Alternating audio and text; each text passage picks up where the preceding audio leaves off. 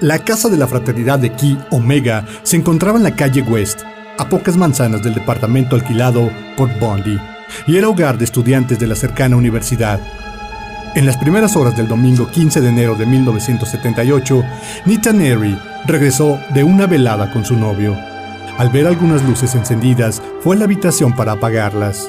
Cuando regresó al pasillo, vio a un hombre con gorra oscura que sostenía una especie de palo de madera y que salía de la puerta principal. Temiendo que no se tratara de un invitado de las otras chicas, despertó a su compañera de cuarto, Nancy Dowdy.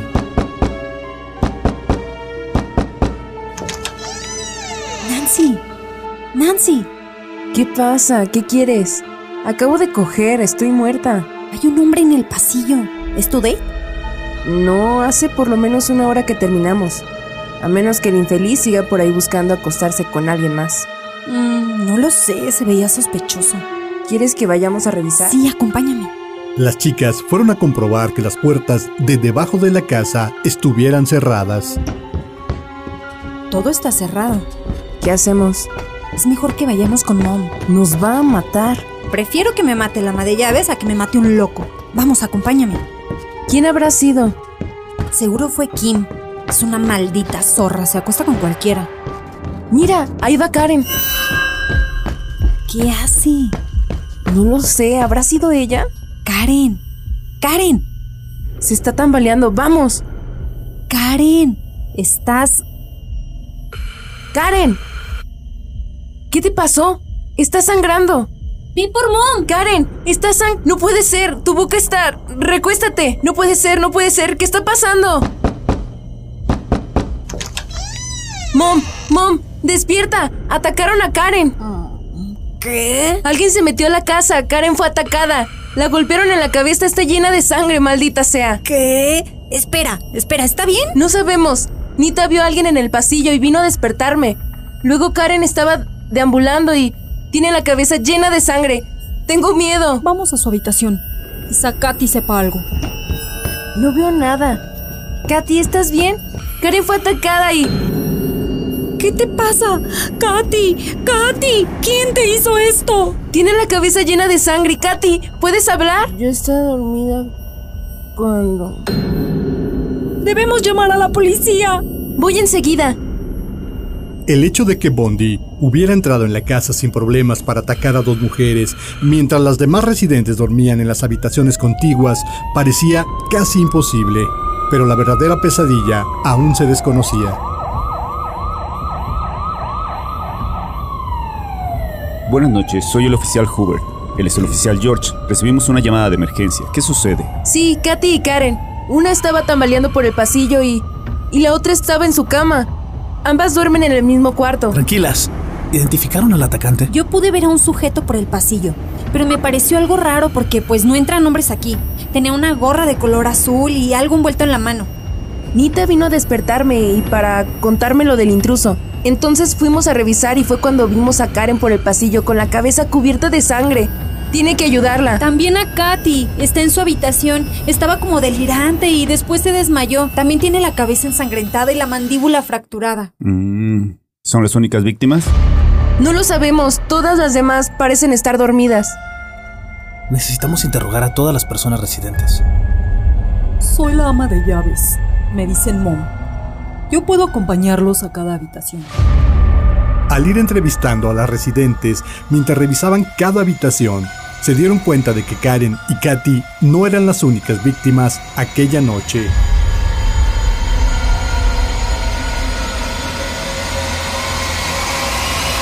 Mm, ¿Esta es la siguiente habitación? Sí, aquí duerme Lisa Levy. ¿Nos ayuda, por favor? Con gusto. Lisa, Cariño. soy yo, Mom. Necesitamos hablar. Lisa, sé que es tarde, pero alguien se metió a la casa. Mm, No responde. Abra la puerta, por favor, y espera aquí afuera. Lisa, somos los oficiales Hoover y George. ¿Estás despierta? Lisa, necesitamos hacerte unas preguntas. Parece dormida. Lisa, despierta, es ur- No se mueve. Hay una mancha de sangre en las sábanas. No tiene pulso. Llama a los paramédicos. ¿Qué pasa? No tiene pulso. Quédese allá afuera. ¿Qué sucede, Mom? No entren. No entren. No, no, no puede ser. Eh, es el oficial George. Estoy en casa de la fraternidad Ki Omega, en la calle West. Solicito la ayuda de los paramédicos. Una persona sin pulso y con marcas de, de estrangulamiento yace en su cama. Eh, ¡Es urgente! Salgan de la habitación, por favor. Tiene también un moretón en el hombro. Y al parecer, intentaron arrancarle el pezón derecho de una mordida. No puede ser. ¿Pero qué clase de monstruo pudo hacer esto? Estoy seguro, Hobart, que también fue violada. Mira ahí, en su entrepierna. Tiene una botella de spray para el, para el cabello. Y una laceración en el trasero. Es un psicópata. Al llegar los paramédicos, sabían que tenían el tiempo en su contra para poder resucitar a Lisa. Le suministraron estimulantes para revivir su corazón y una vía de aire directo en la garganta. La llevaremos al hospital antes de que sea demasiado tarde. ¿Cuántas personas viven aquí? 30 aproximadamente. Necesitamos confirmar a todas. Ayúdeme a reunir a las residentes. Enseguida, oficial.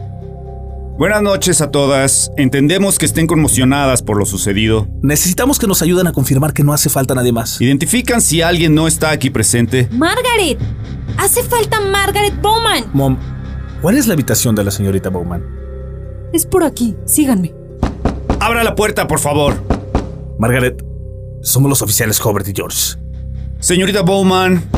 Um, Hobart, no responde. Rápido, ayúdame a moverla. No puede ser. Tiene el cráneo destrozado. Hay, hay fragmentos como de madera. O alguna especie... ¿Es eso? Alguna especie de mazo. También fue estrangulada. Mira, tiene una media de nylon en su garganta. Margaret. Margaret, ¿estás bien? No, no puede entrar. No puede entrar. La señorita Bowman está muerta. No, no, no, no, no, no, no, esto no puede estar pasando. Acabo de hablar con ella hace un momento, no me puede decir eso, oficial. ¿Estás segura? Sí.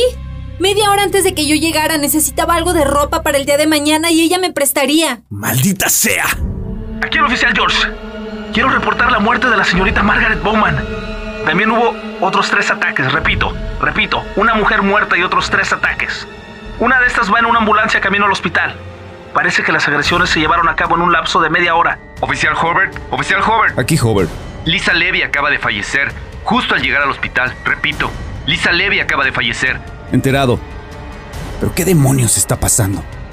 Para Bondi, las actividades nocturnas estaban lejos de terminar.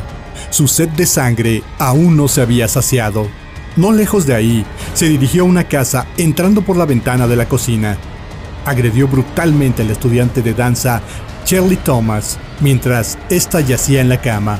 Fracturó su cráneo en cinco partes y le dislocó el hombro. El ruido del ataque despertó a los vecinos, quienes llamaron al teléfono de Charlie, lo que alertó al asesino para huir.